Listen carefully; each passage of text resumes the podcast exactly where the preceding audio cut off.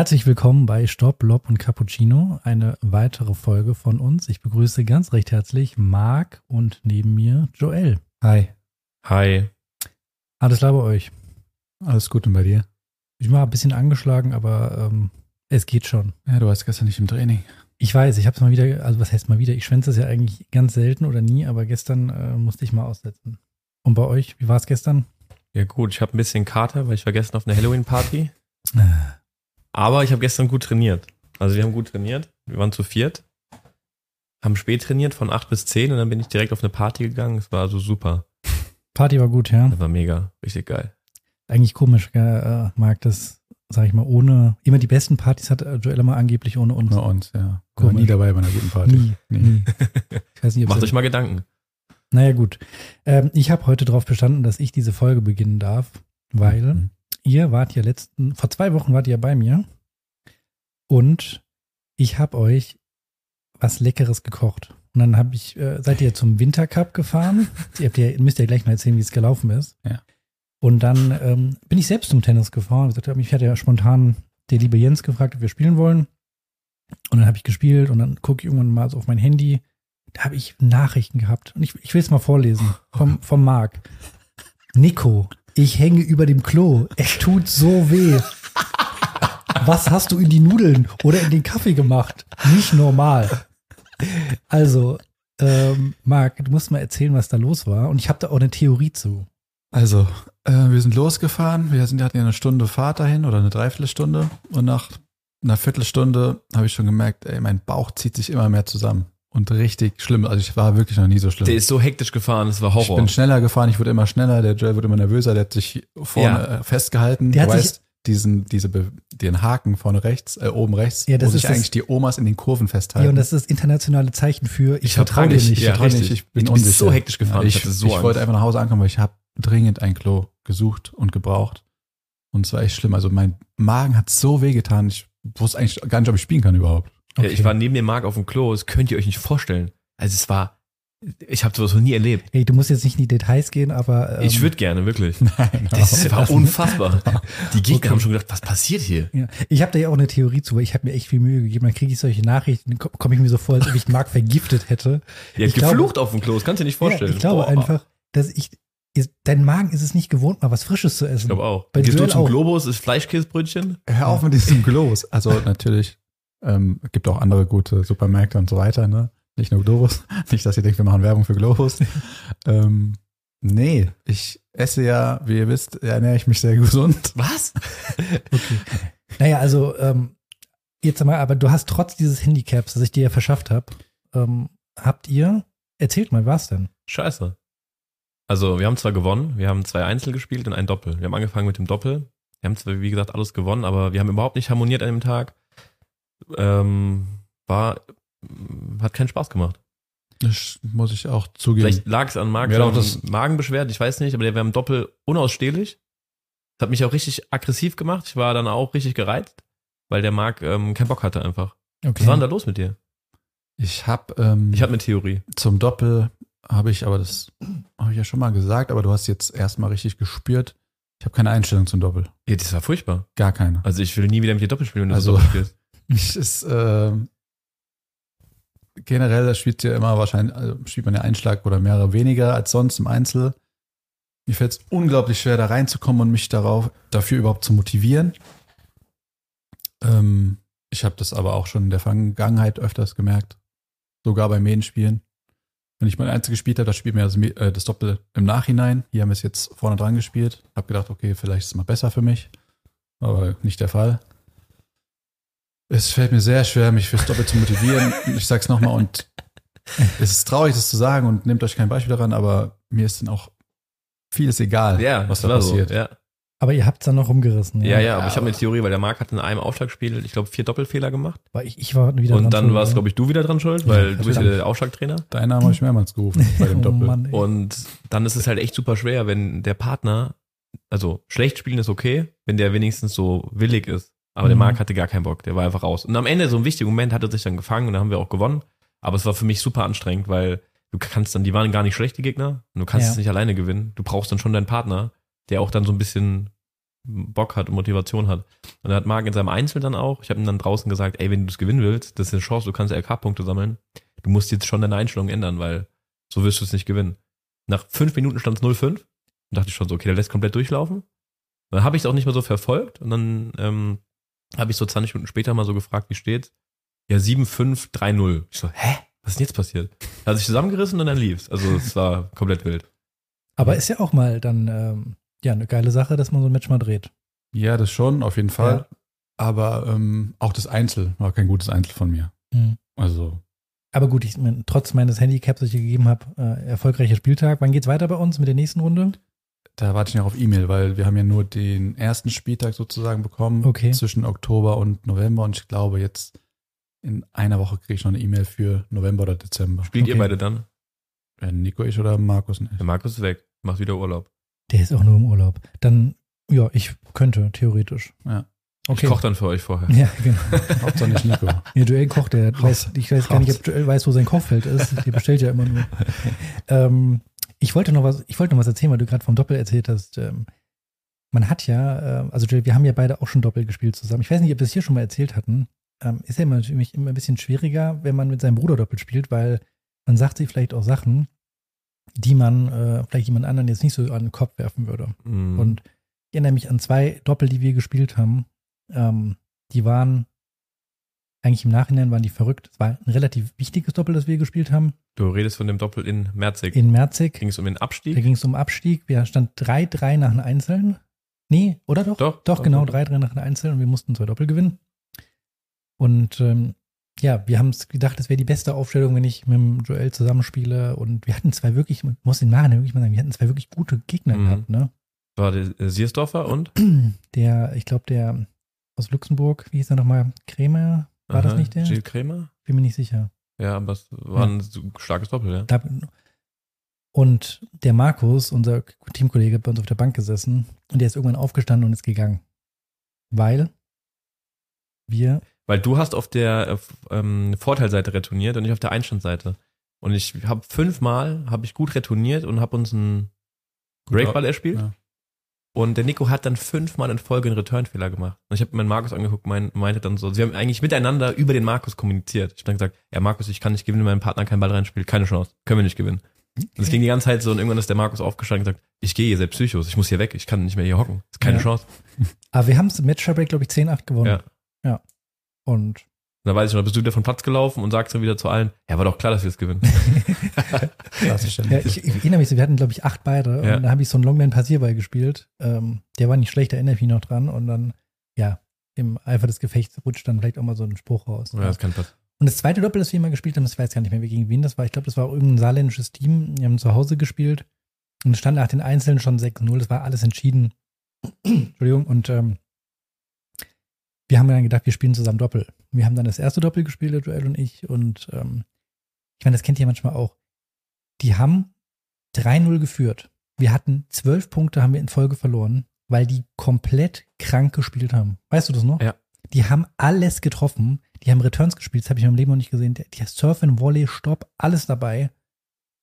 Und ähm, ja, wir beide haben uns so ein bisschen auch abgefuckt und haben nicht miteinander geredet und haben irgendwie ähm, ja alles andere als miteinander kommuniziert und haben es aber so hingenommen und dachten mir so, ja gut, es wird schon so. Und dann kam damals unser Team-Captain bei uns auf den Platz und hat uns irgendwie so, ja, versucht irgendwie so ein paar Tipps zu geben und wir hatten eigentlich gar keinen Bock drauf. Ja, weil wir auch wussten, die werden das wahrscheinlich nicht halten, das Niveau. Ja, und das also das wäre schon äh, krass gewesen. Und dann, wenn die es gehalten hätten, dann hätten wir zu Recht Hätten wir verloren, weil die 6-0 waren einfach, ja, verloren. waren einfach dann zu gut. Ja. Dann wollte er uns da Vorträge halten. genau. Bin ich richtig abgefuckt. Und du bist einfach, ich weiß nicht, nur von der Bank aufgestanden, hast dich immer an die Grundlinie gestellt und ähm, ja, dann war das Gespräch beendet. Aber wir haben es gewonnen. Ich weiß noch irgendwie. ja, der hat das nicht verstanden. Das ist einfach, also, Wir haben es relativ, relativ glatt, dann 7-5 und dann 6-1 Ja. oder so. Naja. Ja, das waren unsere, glaube ich, die einzig beiden Doppel, die wir jemals zusammen gespielt haben im Herrenbereich. Ja, genau. Wir haben. Und die waren wirklich eine Katastrophe und ich glaube, das lassen wir auch besser. ja, ich weiß nicht, ob das so gut funktioniert. Nein, wir haben diese Saison auch ein Doppel gespielt und da hast du so schlecht gespielt, weißt du noch? Ja, Das war unfassbar. das war echt krass.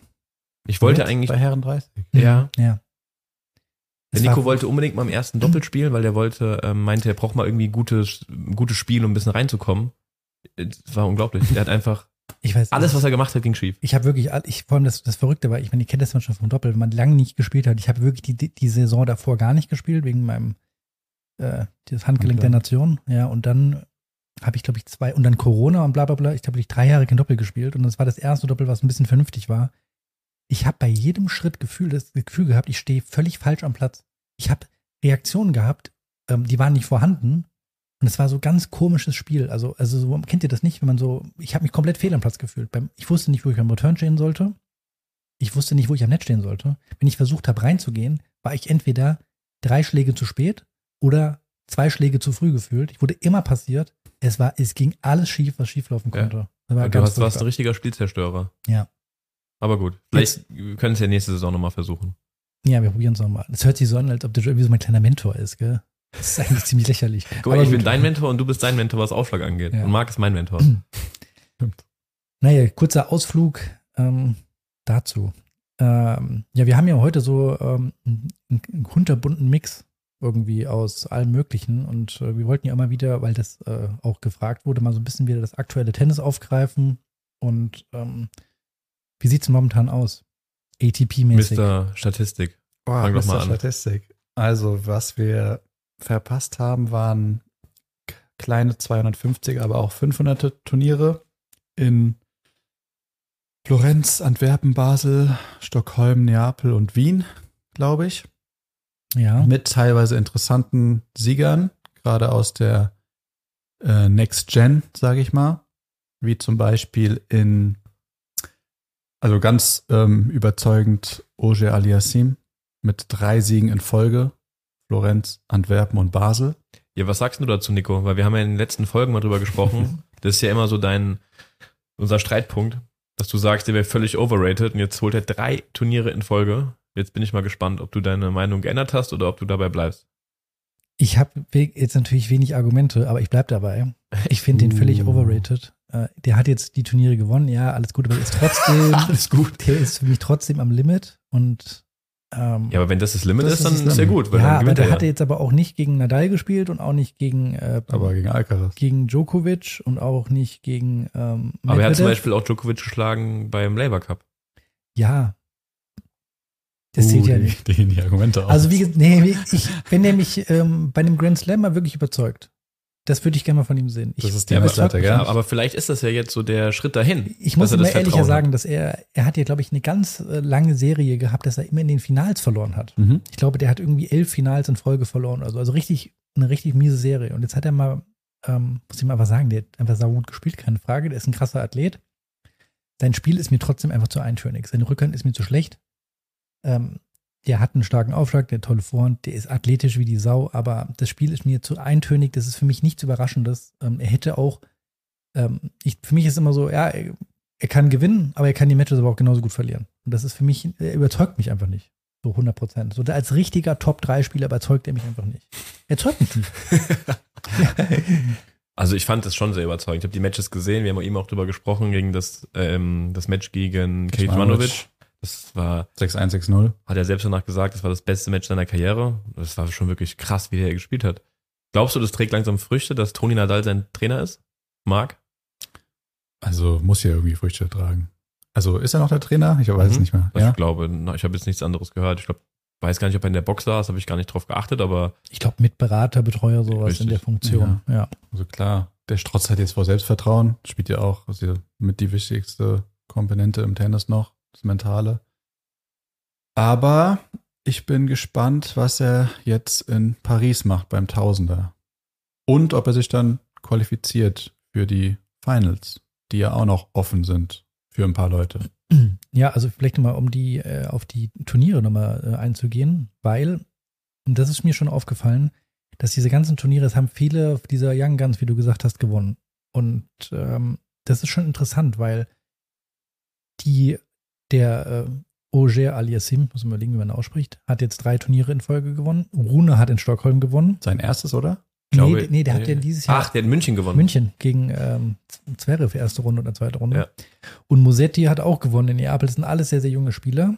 Und ähm, ich frage mich immer so ein bisschen, wo, sind, wo ist denn die Generation dazwischen?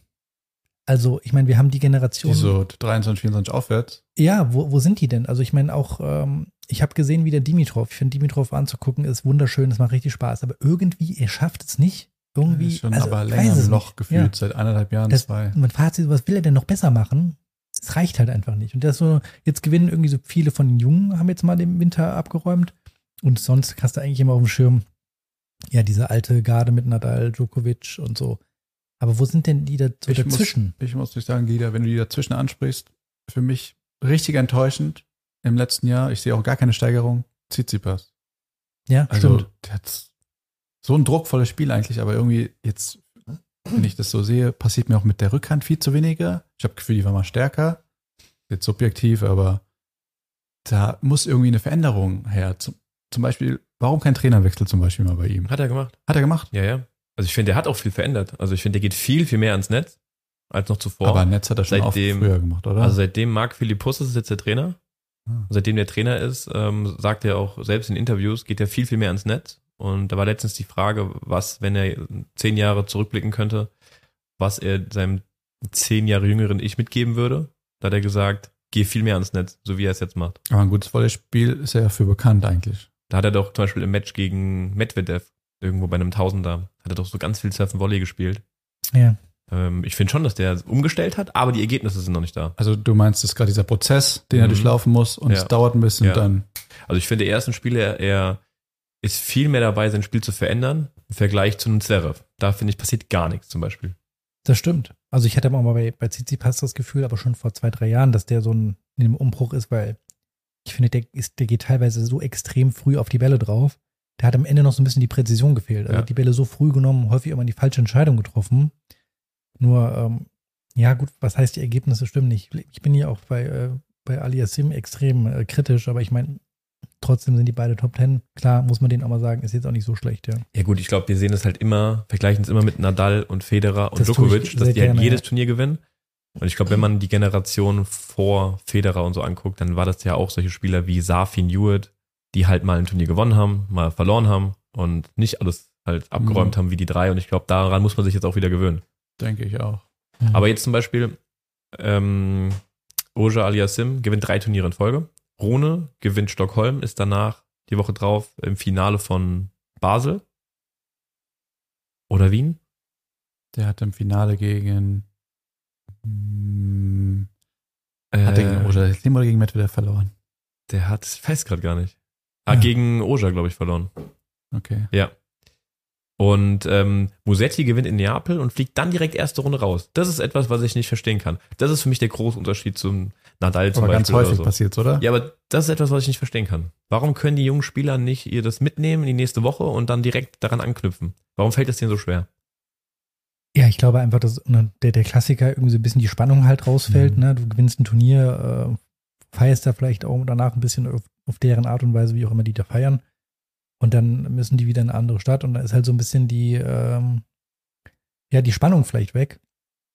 Aber auch muss einfach sagen, ähm, dass bei denen das ja auch häufig der Fall ist, das ist ja das, was den Nadal, den Djokovic und Federer immer ausgezeichnet hat. Die hatten einfach so eine Grundklasse, dass die auch einfach mit einem ganz normal, an einem ganz normalen Tag trotzdem wusstest du, die gewinnen immer. Ich meine, ich glaube, die Statistik ist jetzt äh, irgendwie rausgekommen, äh, Djokovic, Nadal und Federer haben irgendwie 31 bis 38 Prozent äh, Siegquote. Also die gewinnen in acht von zehn Matches, gewinnen die, gehen die vom, als Sieger vom Platz. Und das haben die anderen halt nicht. Die haben halt dieses, die müssen halt immer so richtig an die Grenze gehen, um das wirklich zu gewinnen. Und der, der Djokovic und Nadal und Federer und die haben halt, glaube ich, auch einfach so, so ein Grundspiel gehabt, wo sie einfach wussten, das gewinne ich. Und das haben die nicht. Und ja, ich glaube auch dieses Psychologische kommt noch dazu, dass du halt nach einem Turnier ein bisschen runterfährst, äh, ja, vielleicht auch dich so ein bisschen äh, zurücklehnst, sozusagen. Glaube ich, super schwer. Also ich stell dir das mal selber vor, dass ihr eine Woche lang alles gewinnt und feiert das danach und dann müsst ihr zwei Tage später in eine andere Stadt fahren und äh, es geht weiter. Also da musst du schon echt stark sein. Aber Roger Aliassim hat ja das Gegenteil zum Beispiel bewiesen. Und wir haben auch einen Spieler vergessen übrigens. Djokovic hat auch zwei Turniere gewonnen. Tel Aviv Ah, ja, und klar. Astana. Ja, Ja, ja. Und da hat er ja auch zum Beispiel wieder gezeigt. Und das Tana war sogar ein 500er. Ja, und die haben auch da nochmal, ähm, da haben die das so ein bisschen thematisiert bei Tennis TV, weil die Belege anscheinend, anscheinend so richtig krass unterschiedlich waren. Der eine Ja. Belag war Mhm. super langsam mit irgendwie so äh, Bällen, die so ein bisschen schwerer waren. Und dann der andere Belag war super schnell, Der mit so ganz schnellen Bällen. Umgestellt. Und er hat, genau, irgendwie nur, ich glaube, er hatte Finale gegen Cilic gespielt. Mhm. Dann sind die zusammen im Flugzeug nach Astana geflogen Mhm. und haben dann direkt trainiert zusammen wieder. Also haben Finale gespielt, paar Stunden später zusammen trainiert. Das fand ich irgendwie auch cool. Und das zeigt ja auch, wie krass er sich umstellen kann, ne? Also Direkt. das ist dann der Unterschied zu so einem Musetti. ja, Der kommt und ähm, weiß genau, was zu tun ist und hat auch die Motivation, auch hier wieder zu gewinnen. Fehlt es denen dann ein bisschen? Also, Frage an dich, Nico. Wir hatten jetzt zum Beispiel schon mal so Saisons gehabt, da haben wir deutsche Meisterschaften mit der Uni gespielt, da hatten wir so eine Oberligasaison, in der wir aufsteigen wollten und es auch dann geschafft haben. Also wir hatten so ein paar Events, wo man wirklich so über mehrere Wochen gespielt hat und wir wussten so, okay, man muss irgendwie so die ganze Zeit fokussiert sein, wenn man dieses Ziel erreichen will. Ist es dir dann schwer gefallen, wenn du dann zum Beispiel, dann wurden wir deutscher Meister, um dich dann direkt zu motivieren, ähm, Oberliga zu spielen und die wichtigen Spiele zu machen? Oder ähm, ist dir leicht gefallen, weil du wusstest, ah, okay, das ist, ich habe noch irgendwie was vor, die Saison. Also da, da kommen noch viele Events. Ähm, also ich weiß noch, als wir mit der, mit der Unimannschaft das erste Mal deutscher Meister wurden, ähm, das war, wir sind Dienstag, Mittwoch, da hatten wir unter der Woche gespielt, sind dann nach Regensburg gefahren und haben da zwei Spieltage gehabt mit der Mannschaft. Ähm, haben dann natürlich, nachdem wir das gewonnen haben, auch Mittwochs ein bisschen gefeiert. Mittwochabend, in Donnerstag rein.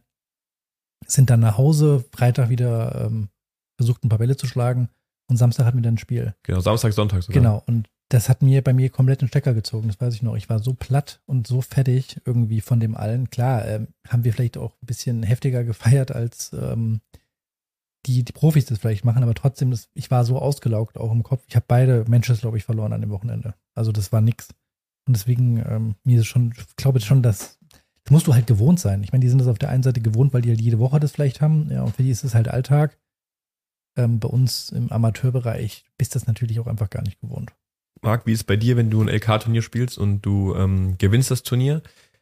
Gehst du dann mit so einer Motiva- Motivation raus, dass du sagst, oh, ich will nächste Woche unbedingt nochmal spielen und ich will, weil das so ein geiles Gefühl war, oder bist du dann erstmal so zufrieden, denkst du so, ah ja, jetzt habe ich erstmal so ein Turnier gewonnen und jetzt chill ich erstmal. Das ist auf jeden Fall ein cooles Gefühl. Ich denke dann schon, ja, jetzt erstmal ein bisschen Rest, aber sagen wir, es war Sonntag das Finale oder das zweite Tagesturnierspiel, dann gucke ich eigentlich schon wieder Dienstag nach einem neuen Turnier. Okay. Ich Weil will man- eigentlich dann schon wieder spielen. Weil man redet ja meistens darüber, da stellt sich die Frage, wie Spieler mit Nieder- Niederlagen umgehen. Da gibt es ja die Spieler, die dann erstmal in so ein Loch fallen und nicht trainieren und frustriert sind und- die, die daraus Motivation schöpfen und es dann besser machen wollen. Aber interessant ist ja auch mal, weil wir das Thema jetzt eben hatten, wie Spieler nach einem Sieg umgehen. Ja, Mhm. hast du recht. Und ob die dann halt so motiviert bleiben und direkt weitermachen wollen oder halt dann zufrieden sind und dann vielleicht dann sagen, ach ja, jetzt habe ich erste Runde verloren, ist nicht so schlimm. Also, ich hatte ja ein Ziel vor der Saison und das hatte ich ja mit dem Wintercup jetzt erreicht. Und jetzt muss ich sagen, schon bei mir so ein bisschen was weg. Hast du schon ein neues Ziel so dir gesetzt? Nee, das setze ich mir aber auch erst immer dann für die neue Saison. Also Okay. nach dem 31.12. Also würdest Ich habe schon im Kopf ungefähr so Ja. ein Ziel, was ich mir setzen werde. Aber da, das werde ich dann in Zukunft erläutern. Ja, wir haben das irgendwie gar nicht so richtig gefeiert. Ich meine, du hast ja jetzt schon, äh, Ja, okay. ja, wir müssen ja jetzt nicht äh, einen, einen Raum mieten und äh, müssen wir nicht, aber ich meine, du hast Aber wieso? ja. Wir können doch mal feiern. Ah ja, können wir Markus hatte ja auch ein Ziel, dass er auf die Rangliste kommt, ne? Oh, Genauso war hatte auch, ich ja. das Ziel, dass Ja. ich eine einstellige LK bekomme. Aber wir hatten danach, haben wir beide drüber geredet, wir hatten beide das ähnliche Gefühl, so, boah, ja, okay. So, also hat es geschafft, aber irgendwie ist jetzt klar nichts war ich passiert. so ein bisschen stolz auf mich, aber Mit welcher LK bist du denn jetzt gestartet eigentlich ähm, in die Saison? 14,5, ich habe noch Das geguckt. hast du eine einstellige. Das ist Ja. schon krass. Ich meine, also vier oder fünf LKs gut zu machen, ist schon, ähm, ja. schon ganz gut. Und wir haben mit dem Markus versprochen, wenn er es schafft, dass wir ihm hier offiziell gratulieren. Also nochmal an dich, Markus. Gratuliere, du bist unsere neue Nummer eins. Krass, also Respekt. Du Ach, hast stimmt, das. das ist die neue Nummer 1 ja. Der ist die neue Nummer eins. Und ihr müsst wissen, der Markus spielt so, also wir haben zusammen mit Tennis angefangen. Der Markus war immer die unmotivierteste Sau, die es gab. Der war, hat schon häufiger mit Tennis mal aufgehört gehabt und wir beide, Nico, haben ihn eigentlich immer wieder so motiviert, weiterzumachen, auch so mit 20. Und das war immer ein Kampf mit ihm. Und wir haben immer schon gesagt, der Markus wird mit 30, wenn er 30 ist, dann wird das auf die deutsche Rangliste schaffen. Das hat immer so aus Spaß haben wir es gesagt. Und tatsächlich hat er Motivation geschöpft, jetzt so in den letzten Ja. ein, zwei Jahren Turniere zu spielen. Und ähm, hat tatsächlich jetzt auf die deutsche Rangliste geschafft. muss man sagen, auf die aktiven Rangliste, Ja. also nicht auf die Herren 30 Rangliste. Herren Äh, 30 steht da übrigens 42 Ja. oder 40, wenn ich mich nicht täusche. Genau. Also Ja. Das ist sauer schon oben. gut. Ja. Also muss man, kann man nur den Hut vorziehen. Äh, Ja. der hat auch einfach, muss man sagen, gute Ergebnisse gemacht. Ne? Also es Ja. ist jetzt nicht so, dass das irgendwie, und er musste schon ein bisschen Ausdauer haben, hat viel gemacht. Also Aber Respekt. unser Kritiker Nico wird dir direkt sagen, das muss man erst bestätigen jetzt. Das muss man erstmal bestätigen. Jetzt kommt das Entscheidende näher, jetzt muss man das Ganze Ja, was muss der bestätigen. Markus nächstes Jahr an äh, Position 1 oder an Position 2? Ähm, die wird er ja definitiv spielen, eins von den beiden Positionen. Drei vielleicht auch. Er will tauschen mit mir. Das ist mir schon klar. Ja. Ja. Aber was mit Patrick? Nee, das geht Nee. nicht. Das geht nicht. Nee, das geht ja, nicht. Markus an Ja. zwei, gut ab. Und dann muss er, Markus, musst du, hör zu, du, ich habe ein ganz genaues Auge auf dich, ja, weil äh, das musst du erstmal bestätigen. Gut, er ist jetzt erstmal verletzt und im Urlaub. Ja, wie, so wie dreimal im Jahr im Urlaub, fünfmal im. Jahr. Egal. Jetzt sind wir kurz abgeschweift, aber das gehört ja zu. Wir sind ja der gläserne Podcast. Der Genau. was, der? Gläserne Podcast. Ah. Ähm, und jetzt geht's weiter, sage ich mal, in der Turnierszene, weil es kommt ja noch mal ein Highlight kommt ja noch mal in der Saison. Also das, wir haben ja gerade das in Paris, das Tausender, also mit eines der höchsten Turnierkategorien und dann ist ja, hat ja häufig Paris auch den Ruf, dass es nicht so richtig ernst genommen wird, weil das Turnier ist relativ knapp jetzt an, äh, oder damals war das relativ knapp an den ATP Finals, Deswegen gab es auch in Paris immer schon Sieger. mit denen man nicht so Die, genau, hat. zum Beispiel, ich erinnere mich an Ferrer, Jack Sock. Jake Sock, ähm, Katschanov, Genau. die dieses Ja. Turnier ähm, gewonnen haben. Genau. Da hast du recht. Und ähm, dann kommen ja die ATP Finals, also immer diese inoffizielle Weltmeisterschaft.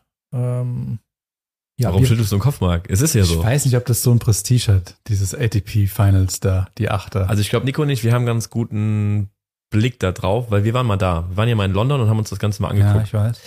und ich weiß nicht, wie es dir ging, Nico, aber ich war so ein bisschen enttäuscht von dem ganzen Event, muss ich echt sagen.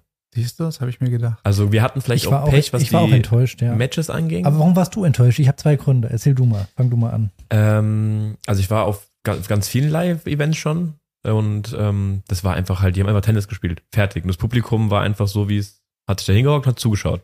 Und in dieser Arena haben die voll die Show gemacht. Du wurdest als Zuschauer animiert, jetzt musst du klatschen. Jetzt sollst du laut werden. Und so. Das war Ja, so ein ja. bisschen so aus dem, glaube ich, aus dem Ami-Sport kopiert.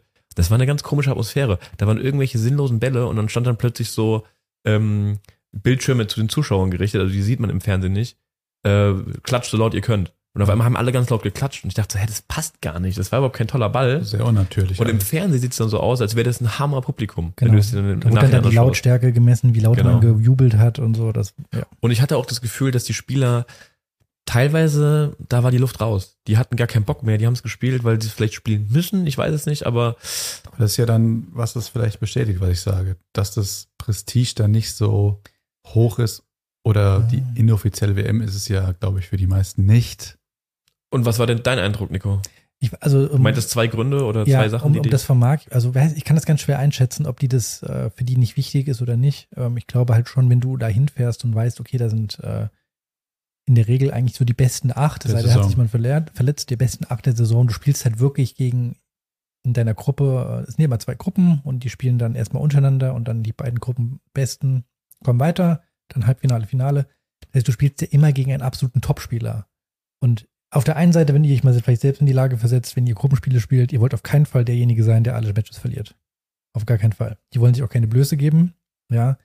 Und ich glaube schon, dass es ein, ein hohes Prestige für die hat, weil es spielen halt wirklich die besten 7, 8. Das, die ganze Welt blickt ja auf dieses Turnier dann da, weil wo, kriegst du mal, außer bei einem Grand Slam, auf einen Haufen alle acht, die so dann ähm, Direkt hinter- spielen, direkt ja. so Ja. dicht hintereinander diese Matches spielen. Also ich glaube schon, dass es ein hohes Prestige, äh, Prestige hat. Dass die Luft raus ist, das Gefühl hatte ich auch. Das war mich das, was äh, der erste Punkt, der mich enttäuscht hat. Ich fand das Niveau wirklich schwach. Mhm. Aber Also wir haben- auch wegen dem Ende der Saison. Ja, es war, wir waren damals. das Aber welches Match war das? Das war Nishikori gegen Anderson. Und ich weiß noch, da haben wir da gehockt und haben dann gesagt, ach komm, aus Spaß, wir setzen jeder irgendwie einen Fuffi und haben gewettet. Genau, ja. Und dann, ich glaube, wir haben auf Nishikori gesetzt, weil der davor das Match gut gespielt hatte. Und wir, das Match geht los. Innerhalb von einer halben Stunde verliert er Loch, Loch. Ja, das war Doch, doch. Ja, Loch und eins oder also Loch, Loch. komplett. War unglaublich. Danach war noch ein Interview von ihm. Es war das schlechteste Match, was er jemals Ja. gespielt hat. Er weiß nicht, was los war. Wieso? Okay, geil, Junge, danke. Und wir hatten uns eigentlich auf so viele Matches gefreut. aber Wir hatten kein gutes Match gesehen. Es ist wirklich am ersten Tag war es richtig enttäuschend. Und äh, der, das einzig gute Match, was wir dann irgendwie am zweiten Tag mal, finde ich, das war dann von einem, von dem ich es niemals erwartet hätte. Das war dann John Isner. Stimmt. Der hatte dann wirklich ein ganz gutes Match gespielt. Das Ja. war, äh, ich weiß gar nicht, ich glaube, es war gegen Anderson, ich bin mir nicht mehr sicher, auf jeden Fall, aber ich weiß, dass es Isner war. Das war ganz okay. Also das Niveau war nicht so toll, aber ich, die hatten das auch in Interviews gesagt, oh, wir müssen uns alle steigern, das Niveau ist noch nicht so gut. Und ähm, das Zweite, was mich enttäuscht hat, ist, hast du auch gesagt, das Drumherum, weil ich war ja schon im, im Turnier mal in Stuttgart und in Halle und da ist ja immer wirklich so auch für die Tennisfans viel aufgebaut. Also irgendwie, da gibt es dann Tennisshops und irgendwelche, sag ich mal, Firmen, die irgendwas präsentieren. Also ich habe mir das bei den, bei den Finals auch in London so vorgestellt, dass da richtig was abgeht in dieser, in dieser O2 Arena.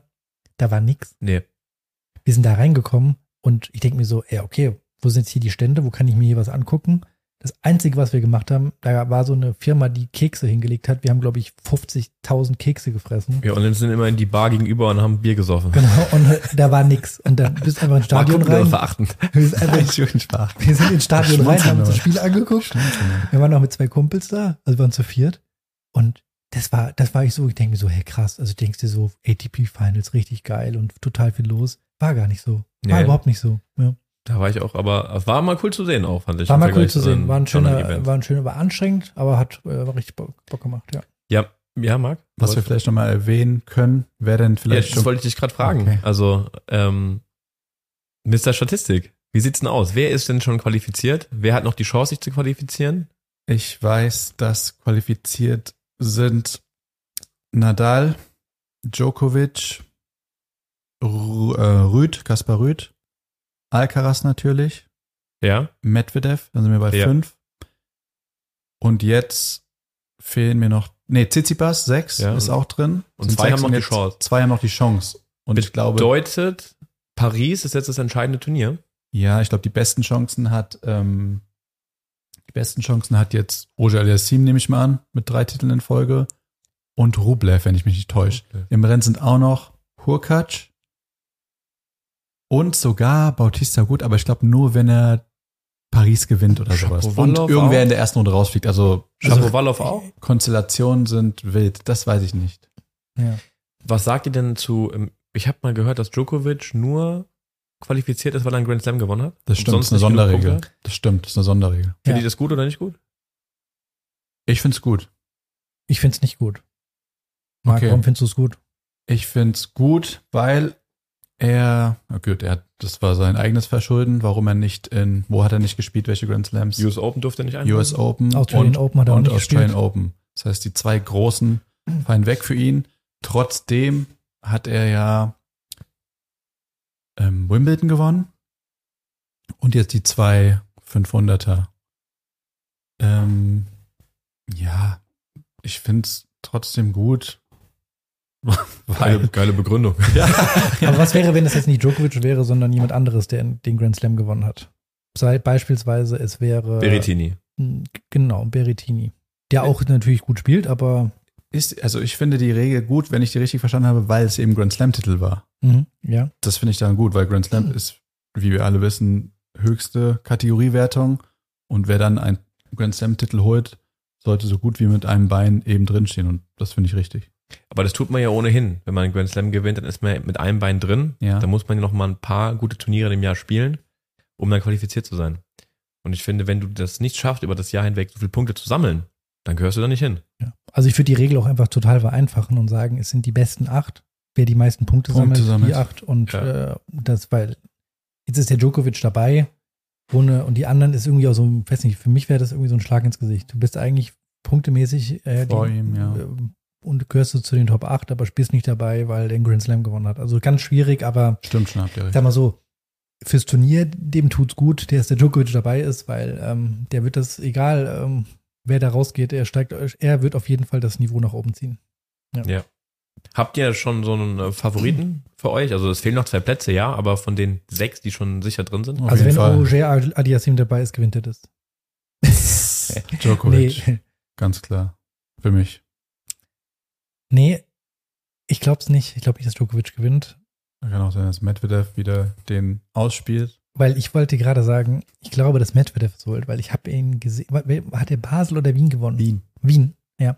Und der hat einfach wieder die Matches alle so glatt gewonnen. Mhm. Also unspektakulär, aber so glatt. Aber also, er hatte auch in der Woche davor im Halbfinale gegen Djokovic aufgegeben und verloren. Das war ein bisschen merkwürdig, aber trotzdem Also der Djokovic weiß auch, wie man ihn knacken kann. Ja, aber ich, also der, der Ja, aber der war Medvedev kurz ist, vor der Niederlage da auch schon wieder. ist glaube ich, ähm, ganz heißes Eisen. Also mein Favorit ist Alcaraz, weil ich, der hatte jetzt so einen kleinen Durchhänger gehabt. Mhm. Ich glaube aber, wenn er dann so mit den Top 8 wieder auf dem Platz steht, dass er dann so wieder Also wenn, nicht. wenn er das macht, alles rausholt und dann so das als Chance sieht, so jetzt kann ich wieder das Ich, ich, ich glaube, der muss sich erstmal wieder sortieren. Ich habe das Gefühl, der muss sich mal wieder sortieren. Der braucht mal eine Pause und eine Vorbereitung. Äh, Ich kann mir nicht vorstellen, dass der bei den ADP-Finals weit, weit kommt, aber er würde mich auch wieder äh, eines Besseren belehren, weil er es wieder schafft. Aber ich glaube, der muss sich sortieren und ähm, wird wieder ähm, Anfang nächsten Jahres wieder richtig starke Ergebnisse machen bei den ATP-Finals. Kann ich mir irgendwie nicht vorstellen gerade. Ja, Punkt. Aus Ende zu dem Thema. Ja, ich, hast du gut beendet. weil äh, wir können uns Nico möchte nicht mehr darüber reden. Wir nee, weil mir liegt eine Sache am Herzen, weil wir da letztes Mal auch schon drüber gesprochen haben, ist, es ist ja jetzt so für die meisten der Übergang, oder eigentlich ist es für alle. Bei dem Wetter äh, ist es ein bisschen komisch, man hat die ganze Zeit noch draußen spielen können. Aber jetzt so langsam gehen ja die meisten Leute auch äh, Zeitumstellung, Uhr, wird, wird früher dunkel, in die Halle. Und der Übergang von meist in Deutschland Sandplatz, jetzt in die, in die Halle, ähm, häufig inzwischen, ähm, ja, häufig auch inzwischen eigentlich auch Sandplatz. Ja, Traglufthallen, aber Teppich oder Granulat oder irgendwie was Schnelleres. Übergang Freiplatz in die Halle. Marc, direkt an dich erstmal. Fällt dir das leicht, von draußen nach drinnen zu wechseln oder nicht? Nein, es fällt mir nicht leicht. Ich habe es auch direkt gemerkt in den ersten vier Trainingseinheiten. Wir spielen auf Granulat, Aber der Granulat ist abgesaugt. Abgesaugt, also, ist also- ist schon schnell, Aber ist schon noch Granulat drauf. Ist nicht viel, aber ist schon. aber auch teilweise nur in den Ecken links, rechts. Ja, das ist ja das mal das Blöde mit dem Granulat, dass der so mit der Zeit, durchs Abziehen und durchs Rutschen, dass der so nach außen geht. Also ins Also Doppelfeld. traut ihr euch zu rutschen? Ich mich nicht. Ich traue mich dazu. Ich trau mich Nach vorne? Ja. Ich nicht. Na, Seite ja, aber nicht nach vorne. Weil ich glaube, da ist zu wenig und ich habe immer Angst, dass ich hängen bleibe. Ja. Egal. Ähm, mir fällt es nicht leicht, äh, das umzustellen. Ich habe richtig lang gebraucht. Ich habe auch erstmal halt so einen richtig typischen Anfängerfehler gemacht, Welchen? dass ich eben genau da gestanden habe, wie auch im Sand. Zwei Meter hinter der Grundlinie. Bis, äh, ich glaube, du hast mir dann gesagt, Marc, du musst hier in der Halle Ja. an die Linie ran. Ja. Bleib ran, bleib tief, die Ja. ganze Zeit tief bleiben, was ja ganz wichtig ist. Ja. Das kann man noch im, im Sandplatz bis muss man, ja, okay, man muss immer relativ tief stehen, aber ich habe das Gefühl, in der Halle muss ich noch mehr darauf achten, dass ich schön in die Knie gehe, um den Ball eben sauber rüber zu spielen. Also mir ist es nicht leicht gefallen und mir fällt es auch immer noch, ich ta- ertappe mich teilweise immer noch dabei, dass ich nach dem Return erstmal zurückgehe, statt nach vorne ran in die Linie. Okay. Ja, ich glaube, dein, dein Spiel ist auch äh, eher für den Sandplatz Ja, draußen gemacht. Fall. Du spielst ja mit viel Spin und umläufst viel die, die Rückhand mit einer Vorhand, machst du ja, gibst du viel Gas. Ähm, aber ich glaube ja, es ist natürlich ähm, schwierig dann, ähm, wenn man grundsätzlich jemand ist, der etwas mehr in der Defensive ist, dann in die Halle zu gehen, weil man neigt ja dazu, noch weiter nach hinten zu, zu gehen und dann hat man eigentlich keine Chance. Wenn man gegen gute Leute spielt natürlich. Ja. Joel, bei dir, wie sieht's aus? Übergang. Der Marc wird schon lachen. Ja, also ich habe da nie ein Problem, mich umzustellen. Egal ob von Sand auf Halle oder von Halle auf nach draußen wieder. Das geht bei mir immer recht fix. Ich glaube, es liegt auch daran, weil wir das in der Jugend so ganz extrem gelernt haben. Wir haben in der Jugend auf so einem ganz, ganz schnellen, alten Teppich Hallenboden gespielt. Es war unglaublich schnell. Das ist uns dann so mit 13, 14 sind wir da durchgedreht, weil wir das gar nicht handeln konnten. Aber dann mit der Zeit hat man das halt gelernt. Und dann halt logischerweise im Sommer halt draußen gespielt auf Sand. Das heißt, wir hatten immer diesen ganz krassen Kontrast. Und wir sind dann auch teilweise an Regentagen im Sommer sind wir dann in die Halle gegangen. Das heißt, du hattest dann so diesen direkt- direkten Vergleich dann auch immer. Und ich glaube, das haben wir ganz gut gelernt, diese schnelle, sich schnell umstellen zu können. Und ich glaube, ich brauche generell nicht so viel Training oder nicht so lange, um mich umzustellen. Jetzt wie vielleicht es gibt andere, die brauchen da, müssen sich länger dran gewöhnen. Deswegen ist mir das jetzt nicht so schwer gefallen. Aber es hängt ja natürlich auch immer viel damit zusammen, so mit Erfahrung, dass man das halt genau weiß, was man machen muss, um halt schnell wieder reinzukommen. Wenn du, Marc, du hast es irgendwie vor, vor drei, vier Wochen im Training gesagt, dass du gesagt hast, der Joel ist ein anderer Mensch auf, auf Sand draußen. Das ist Im Vergleich komplettes zu- Gegenteil von seinem Sandplatzspiel, 180 Grad. Wie, wie, wie erklär mal, wie meinst du das? Nee, den ist halt direkt ähm, sehr druckvoll. Ich will jetzt nicht sagen schießen, ist ja schon kontrolliert, was du machst. Aber ähm, Auf Sandplatz spielst du ja sehr viel, nimmst Tempo raus, spielst viel mit Winkeln. Hier gehst du schon sehr auf Attacke vor dem, von dem ersten Ball an, druckvoll, also genau das Gegenteil, was du auf Sand machst. Ja. Auch von der Positionierung. Ne? Ja. Stehst im Feld teilweise schon. Klar, wenn wir so kurz spielen, ist ja leicht, aber, aber auch gegen die anderen nimmst du alles teilweise, ähm, im Fußball sagt man Dropkick, gerade bei der Rückhand. Ja, du weißt es ja wahrscheinlich am Ja. besten. Ähm, Wie ist es bei dir mit der Umstellung? also von, von draußen nach drinnen überhaupt kein Problem. Ich habe mich auch eigentlich immer gefreut, wenn wir ein Medenspiel hatten und es hat geregnet, weil ich habe gerne in der Halle gespielt. Das war für mich überhaupt kein Problem. Umgekehrt von drinnen nach draußen fällt es mir echt schwer. Würdest du sagen, du bist ein besserer ähm, Hallenspieler als Draußenspieler? Verrückterweise habe ich meine besten Ergebnisse immer eigentlich auf Sand gemacht, wenn ich draußen gespielt habe, wenn ich eingespielt war. Ähm, ich, ich brauche immer sehr lange, bis ich reinkomme, ähm, weil ich meistens im Kopf durch die Wand will und denke, ich kann dann mein Hallenspiel, ähm, was ich dann habe oder über den Winter gespielt habe, direkt im April und im Mai draußen zelebrieren. Kann ich aber nicht. Ähm, deswegen fällt es mir auf jeden Fall immer schwer, der Wechsel dann von, von Winter nach draußen. Also, weil da kommst du dann äh, im April und Mai auf die Sandplätze, die sind alle noch weich, nass, langsam und das liegt mir halt überhaupt nicht das Spiel. Also ich würde schon sagen, dass ich eigentlich eine Halle besser spiele als, als draußen. Kannst du es bestätigen? Ähm, ja, ich finde, Nikos Spiel liegt natürlich. Ähm, so ein schneller Belag liegt seinem Spiel. Weil der Nico halt eher flach spielt. Nico hat auch einen guten Slice mit der Rückhand, den er dann gut einsetzen kann. Nico schlägt gut auf. Ich glaube, das liegt ihm schon, schon sehr. Okay. Aber jetzt mal, jetzt haben wir nur unsere äh, völlig überbewertete Meinung ähm, hier dazu gegeben. Was, Joel, aus Trainersicht, was ist denn jetzt mal wichtig, jetzt beispielsweise, wenn jemand sagt, oh, ich fühle mich überhaupt nicht wohl, ähm, Übergang von draußen nach drinnen jetzt, ähm, wie kann man, wie, deiner Meinung nach, wie kann man das so mal ein bisschen, sag ich mal, dass man da einen Rhythmus findet oder üben? Wie Ja. sollte man da rangehen? Also ich würde mal sagen, so ein paar Sachen, auf die ich immer achte, ähm, wenn ich von, von draußen in die Halle komme. Ich versuche erstmal näher an die Linie ranzugehen. Das heißt, ich versuche die Bälle deutlich früher zu nehmen. Das ist mal Punkt Nummer eins. Dann versuche ich immer darauf zu achten, schon beim Einspielen, dass ich tiefer stehe. Also ich sage mir in meinem Kopf so immer eine Etage tiefer. Einfach tiefer stehen, damit man so tief und kompakt ist. Ähm, und jetzt habe ich den Faden verloren. Ich hatte noch einen dritten Punkt. Kannst du dir kurz überlegen, weil die, Ja. die ersten beiden Punkte fand ich schon gut, genau, dass man auf jeden Fall äh, sich nicht dahin begibt und sagt, oh, ich, ich stelle mich jetzt wie auf dem Sandplatz zwei Meter in die Linie, weil man wird ja dann, man ist ja ständig in der Defensive, vor allem gegen gute Leute und ist dann nur noch am links und rechts laufen und kann ja gar keinen Druck auch richtig aufbauen. Ähm, der zweite Punkt, das merke ich auch immer selbst, da gebe ich dir recht, dieses Tiefstehen, ähm, weil du hast ja geme vorhin gemeint, Marc, ja, die Bälle würden anders abspringen. Also die springen natürlich nicht so hoch ab, du musst die Bälle viel tiefer nehmen und ähm, hast du den dritten Punkt wieder? Ja, ich habe meinen dritten Punkt wieder. Und zwar achte ich auch immer drauf, dass ich nicht auf dem hinteren Bein erwischt werde. Also Mhm. sobald du ähm, gegen einen spielst, der super druckvoll spielst und es passiert einmal, dass du einen Schritt nach hinten machst und den Ball schlägst, dann ist eigentlich schon vorbei.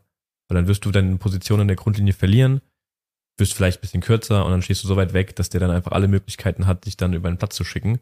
Deswegen versuche ich immer, egal bei welchem Ball, immer noch mal einen Schritt entgegenzugehen. Mhm. Also wirklich immer versuche mich so zu bewegen, dass ich immer die Möglichkeit habe, einen Schritt reinzugehen. Immer einen Schritt nach vorne. Ähm, und das gehört jetzt auch noch zum dritten Punkt. Sobald ich die Chance habe, vorzugehen, gehe ich vor. Mhm. Ja, einfach den Druck erhöhen, angreifen, ans Netz gehen, durch den Ball durchgehen.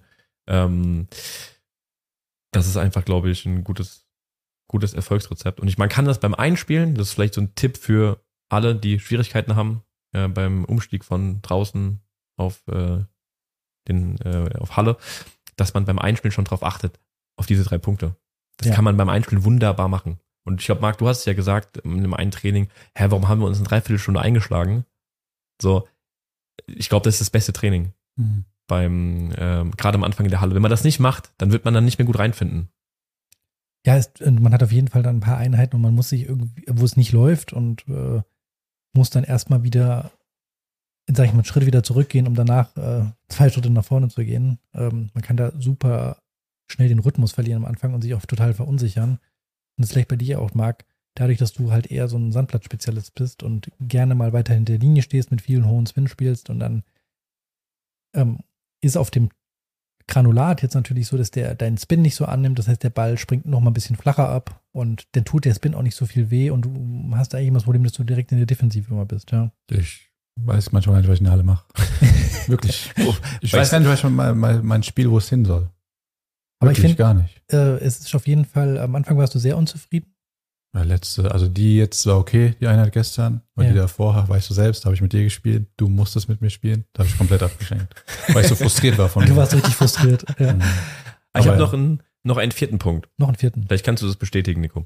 Und zwar, wenn es dann so schnell wird, dann gibt's nur ein Mittel eigentlich, was du machen musst, damit du auch den Ball in Anführungszeichen sicher zurückspielst, ist nämlich genauso schnell dagegen zu gehen und Genau. volles Rohr durchzuziehen. Also du darfst nicht in diesen Modus kommen, dass du die Handbremse einlegst und versuchst den Ball so zum Beispiel so zu stoppen oder nicht richtig durchzuschwingen und so, weißt du, nach hinten über den Kopf auszuschwingen, sondern du musst, wenn es schnell wird, tief stehen und volles Rohr durchgehen durch den Ball.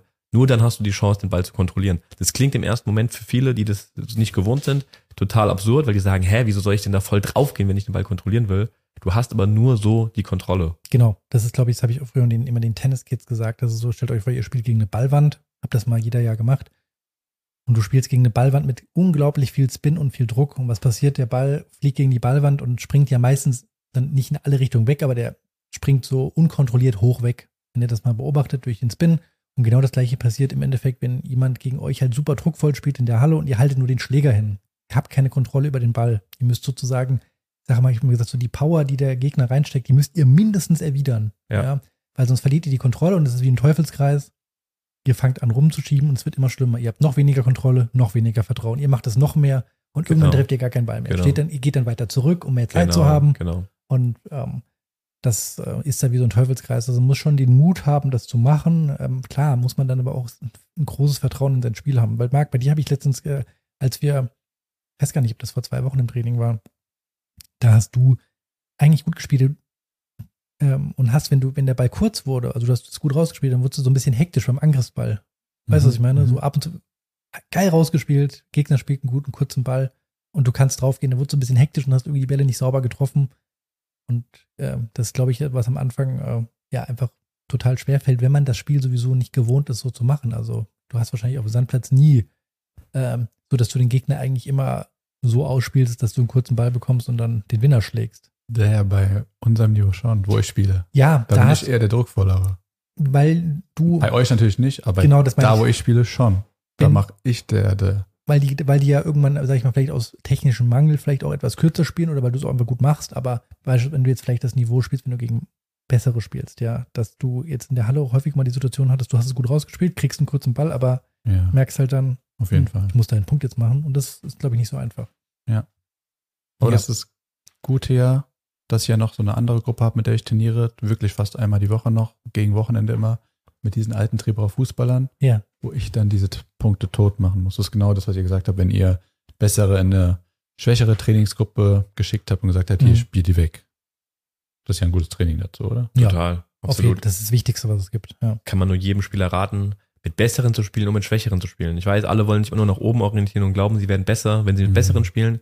Du musst beides machen. Ja. Du musst auch lernen, ähm, Also, sorry, Gegner ich würde sogar behaupten, dass es sogar fast schon wichtiger ist, dass Ja. du ähm, das in der Lage bist, einen Gegner auszuspielen. Ja, weil Das- jeder kennt das ja. Du ja. hast dann ein Medenspiel und das ist ein super wichtiges Spiel. Du spielst gegen den deutlich schwächeren und auf einmal tust du dir total schwer, weil du denkst, ey, es gibt's doch nicht, ich mach die Bälle hier nicht weg. Genau. Ich zappel ja. mir einen ab. Das muss man üben. Außerdem du- siehst du gegen bessere meistens auch nochmal Ja. ein bisschen besser aus. Klar, Ja. liegt einfach Spielst daran, ganz nett mit, aber es ist einfach verlierst alles halt, schneller. Du reagierst im Endeffekt nur noch drauf, was der, was der andere macht. Du hast keine Zeit nachzudenken und triffst dann, ähm, das ist, glaube ich, ein Punkt nämlich, ne, dass du Zeit hast, dann plötzlich nachzudenken gegen Schwächere. Und wenn du nachdenkst, dann triffst du manchmal komische Entscheidungen. Wenn du gegen den Besseren Ja. spielst, hast du keine Zeit zum Mhm. Nachdenken. Dann machst du einfach instinktiv hoffentlich die richtigen Sachen.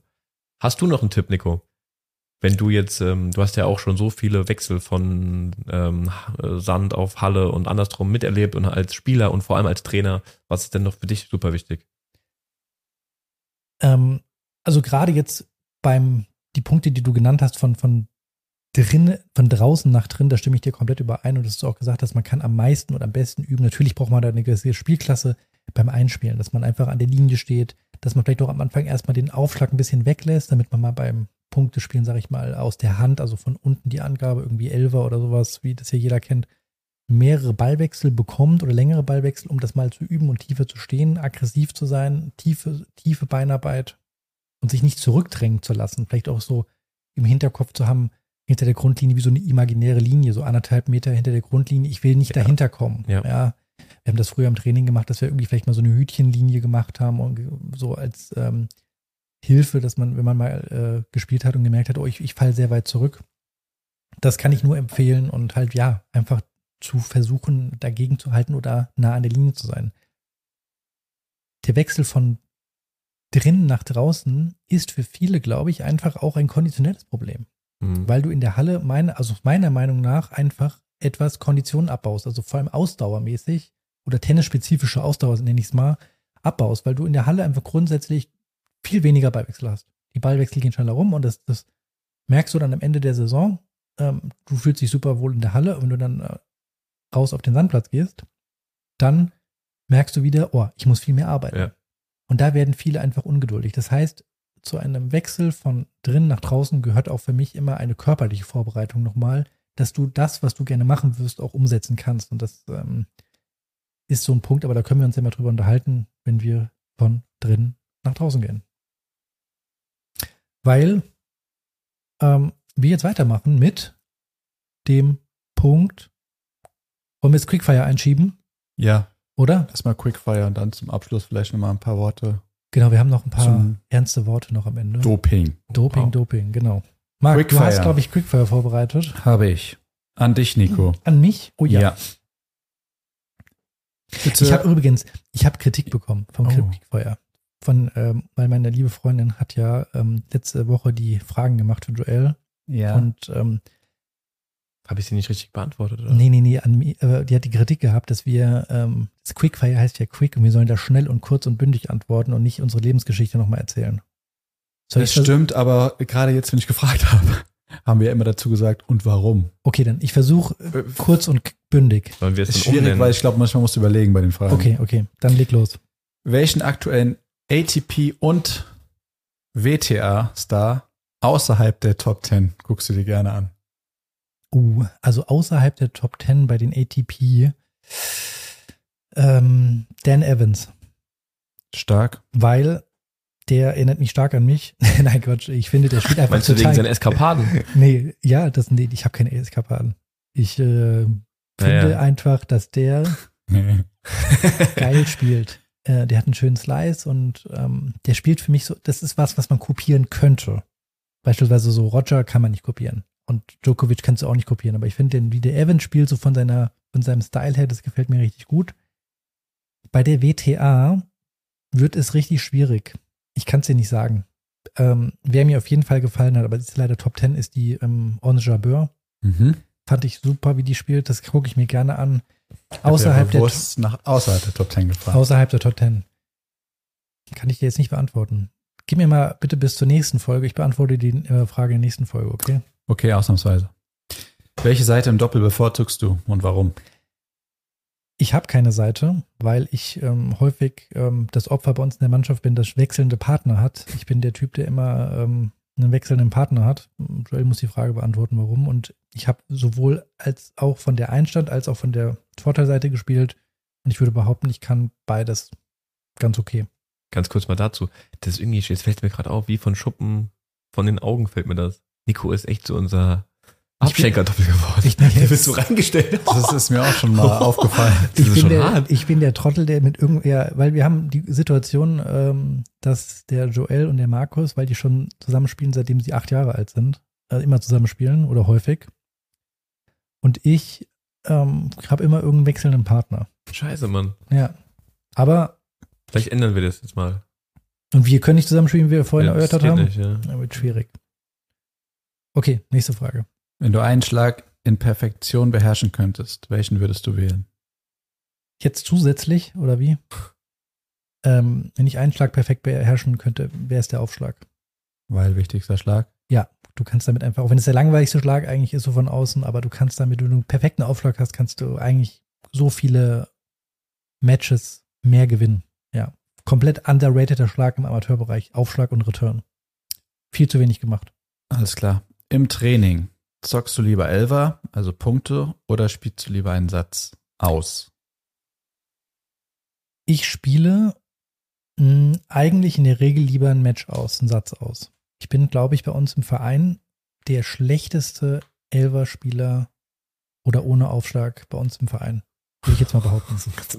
Ich hätte aber gedacht, dass du Ja. mir lieber gerne so Punkte spielst. Egal ob. Ich zock gerne rum und das ist mein Problem, wenn wir Punkte spielen so aus der Hand, dass ich einfach nur rumzocke und manchmal einfach so verrückte Sachen mache. Und ähm, ich würde jetzt schon sagen, dass ich im Aufschlag deutlich besser bin als im Elver, oder? Ja, auf jeden Fall. Fällt mir echt immer schwer, da so mein Spiel zu spielen. Ich mache immer komische Sachen. Die letzte Frage, die ist ein bisschen schwach, gebe ich zu, oder kommen viele, ähm, müssen viele Komponente wahrscheinlich stimmen, Ja. damit es zu ermöglichen ist. Aber gehen wir davon aus, dass jemand ein durchschnittliches Talent hat. Welcher Schlag im Tennis ist der schwierigste, der zu erlernen ist? Ist ja auch immer typabhängig, aber sagen wir mal, Mm, irgendjemand haben alle dieselben Grundvoraussetzungen. Was glaubst du ist der schwierigste oder aus deiner Das ist eine gute Frage, muss ich ehrlich sagen. Ich glaube, ähm, dass Vorhand und Rückhand, also um es kurz zu machen, ich glaube, es ist der Slice. Und der ist ein super wichtiger Schlag. Inzwischen, glaube ich, brauchst du den einfach.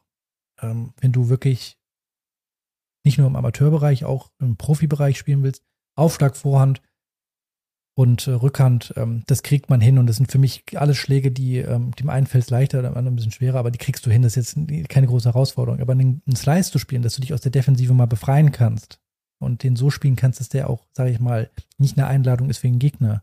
Es muss ja kein perfekter Slice sein, dass du damit das Spiel gewinnst, aber einen Slice zu spielen aus der Defensive, ähm, um dich zu befreien, ich glaube, das ist ein, ein, ein ganz wichtiger Schlag. Dann bin ich durch. Um zur letzten Frage, Joel, was meinst du dazu? Ich glaube, es ist der Aufschlag. Wenn wir jetzt zum Beispiel den Mark nehmen, Finde ich nämlich auch. der kann zum Beispiel seine Vor- und Rückhand, glaube ich, hinspielen, wo er will. Da hat er ein Gefühl dafür und ich glaube, beim Aufschlag hat er das noch nicht. Also ich glaube, er kann.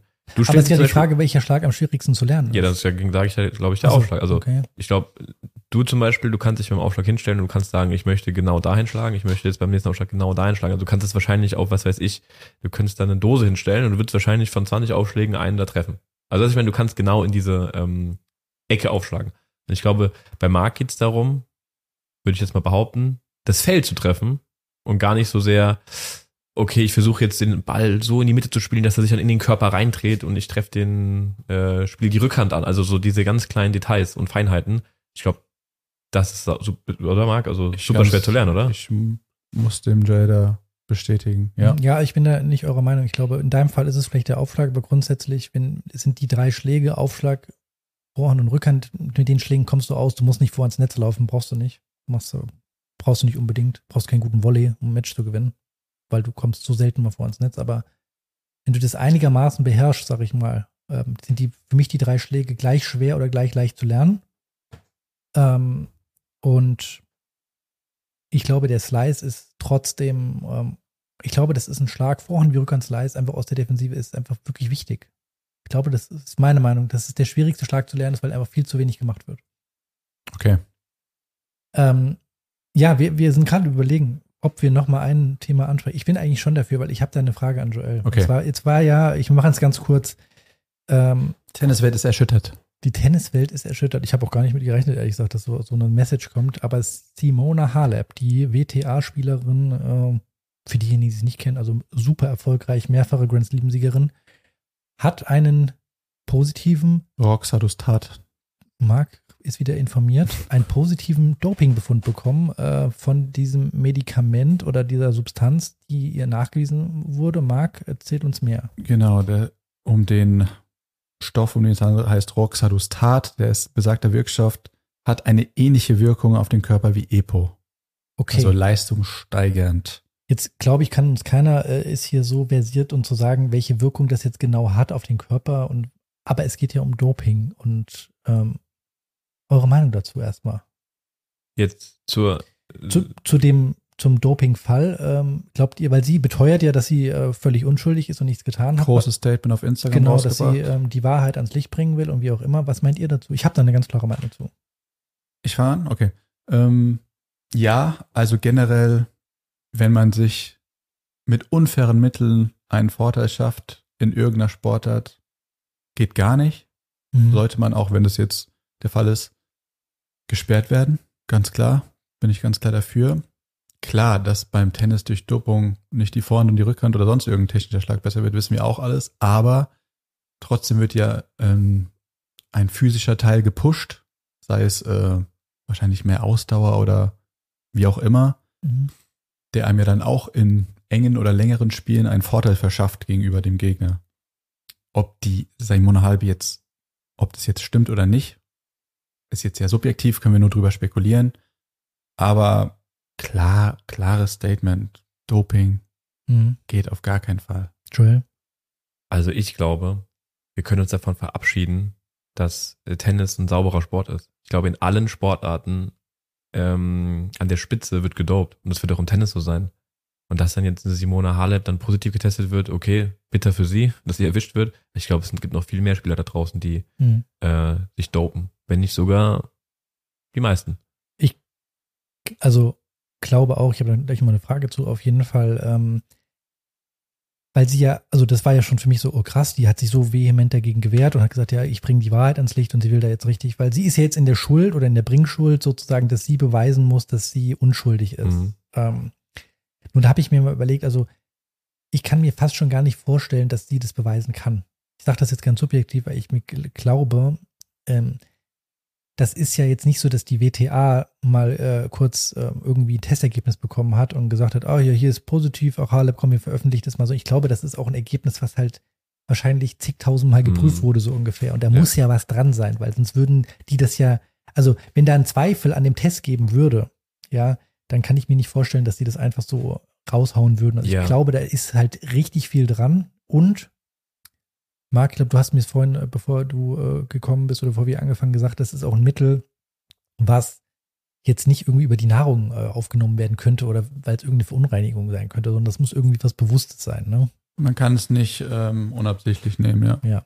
Also deswegen glaube ich, ist da was dran. Jetzt mal die Frage, weil Marc, du hast die Frage schon so halb beantwortet, aber an Joel, ähm, bringt Doping was im Tennis? Und wenn ja, wo deiner Meinung nach könnte sowas bringen? Also abgesehen davon, dass wir uns natürlich, glaube ich, alle darauf einigen, Doping hat im Tennis nicht so verloren und ich habe auch die Einstellung, diese Leute sollten auch nicht mehr spielen dürfen. Ja, Ja, also ich glaube, einmal, Marc hat schon angesprochen, du kannst keine Vorhand- und Rückhand dopen, das ist ganz klar. Deswegen hebt sich da Tennis vielleicht noch ein bisschen ab, jetzt zum Beispiel von Leichtathletik, wo es wirklich nur um Sprint geht, wo du das wirklich dopen kannst oder Radfahren.